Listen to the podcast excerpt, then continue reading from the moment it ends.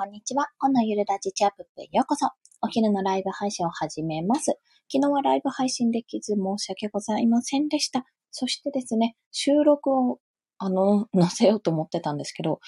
ハイパーおバカのことにスマホを置いてきまして、結局夜帰って、帰ってきたの夜だったんですよ。それまで一切スマホを触れなかったんですね。なので諦めました。なので昨日は2放送分で恐縮でございます。1日3放送、今日からまた取り戻していきます。ということで本日は、口にしたり書くことによって、得られる効果ということをお話しします。まあ実際にアウトプットすることがどんな効果があるのかってことなんですけども、今回はちょっと学びというよりは、自分の中感情とか、まあ、思考の整理とかそっちの方に通ずるお話でございますので、よろしければお聞きください。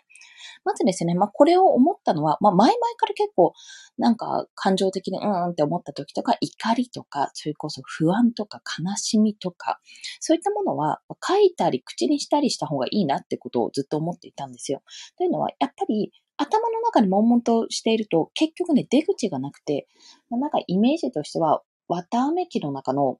綿飴みたいな状態ですよね。ぐるぐるぐるぐるぐる延々とこう、ふわふわふわふわ、もくもくもくっていうような状態で綿飴ができていくと。でもそこに割り箸を刺す。まあちょっと逃げ道を作ってあげることによって、まあそこで綿が全部割り箸に集中して、立派な綿飴ができて誰かに食べられるような形になるわけじゃないですか。まあそんな感じで何かしらね、アウトプットをした方がいいんですよ。で、これはまあ書くにしても、口に出すにしても、これどっちでもいいです。要は、吐き出すんですよ、一回。吐き出すことによって、そこの、ああ、もうなんかどうしようどうしようとか、これどうしようっていう感情とか不安とかが一回落ち着くんですね。口に出すことによって。まあ、頭の中でこうパンパンになってたものがちょっと空気が抜けて、スポーって抜けて、余白ができるようになるので、そしたら吐き出したものを自分でもう一度客観的に見返すことができるようになるんですよ。基本的には。まあ、それ、それ、それもできないくらいにわーってなる時ももちろんあるので、例外、例外はもちろんあるんですけども、まあ、大体ね、私が前回やった不安っていうのは、とりあえず話してみて、話してみたらだんだんこう、あ、こういうことかなって、あ、これ解決法こういうことだなって、これの不安を解消するにはこうしたらいいなっていうことがね、自分の中でやっぱ答えがあるんですよ。答えがあるんですけども、やっぱなんか慌てるというか、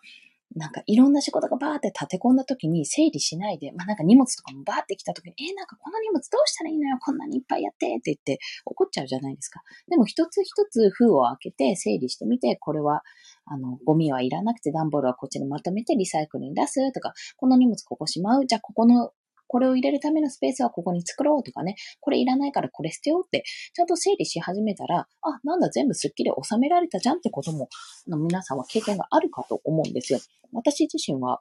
あったんですね、そういったことも。なので、実際にやってみると余白はあるんだけども、考えちゃうと別のこう感情とか、なんか負のループとか、もともとはすごいシンプルなことだったものが、いろんなものがくっついてしまって、まあ、それがずっと頭の中で狭い部屋の中で悶々としてるから、結局余計にあの答えは出ないし、まあ、なんか疲弊する、消耗するばかりっていう事態になりうるかと思う。思うって言っちゃうのは、まあ、それ以外のパターンもあるから思うにしちゃってるんですけども、まあでも実際に私、この前、あの、会社の退職日が決まって、まあ育休中だったのに退職日が決まって、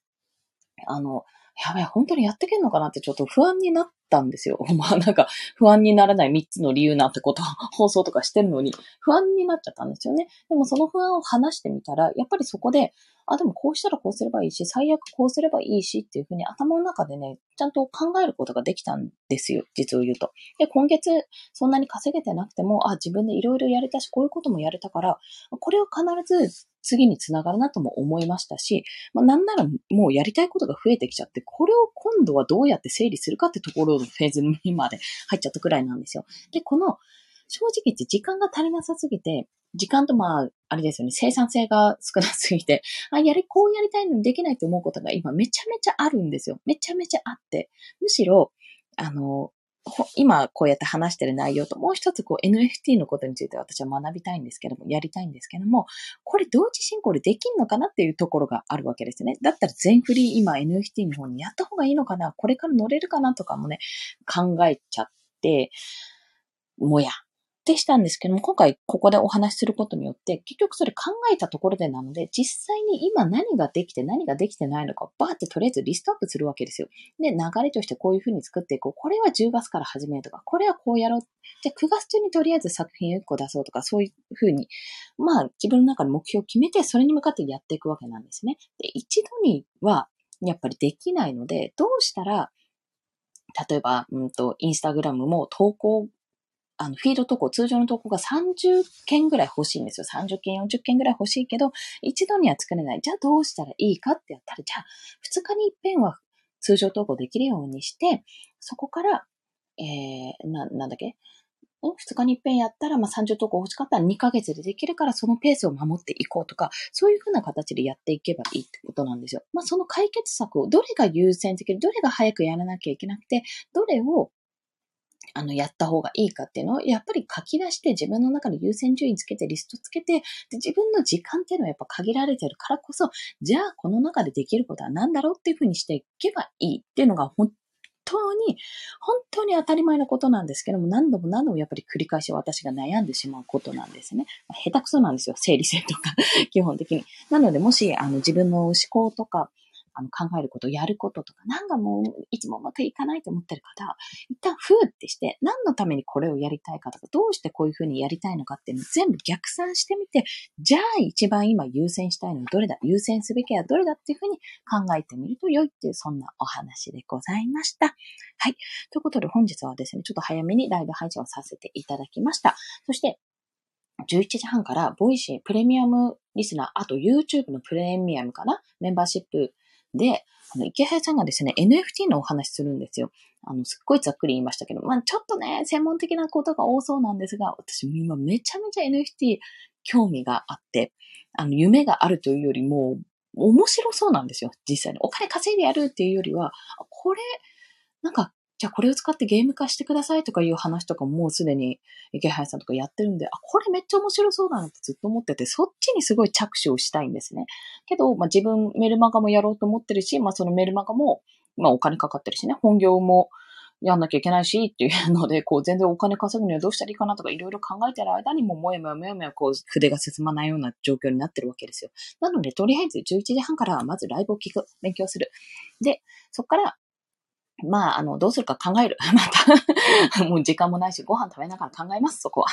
で、ちょっと面白い方に振り切って、そっちにちょっと一回、そっちを力入れてみようって思ったら、それもそれでありかなとも思うので、まあ、こんな、いろんなね、ことをね、行ったり来たりしてるものですが、ぜひぜひ、今後もお付き合いいただけると嬉しいです。それでは、今日もお聴きくださりありがとうございました。皆さん、午後も頑張っていきましょう。コンでした。では、また。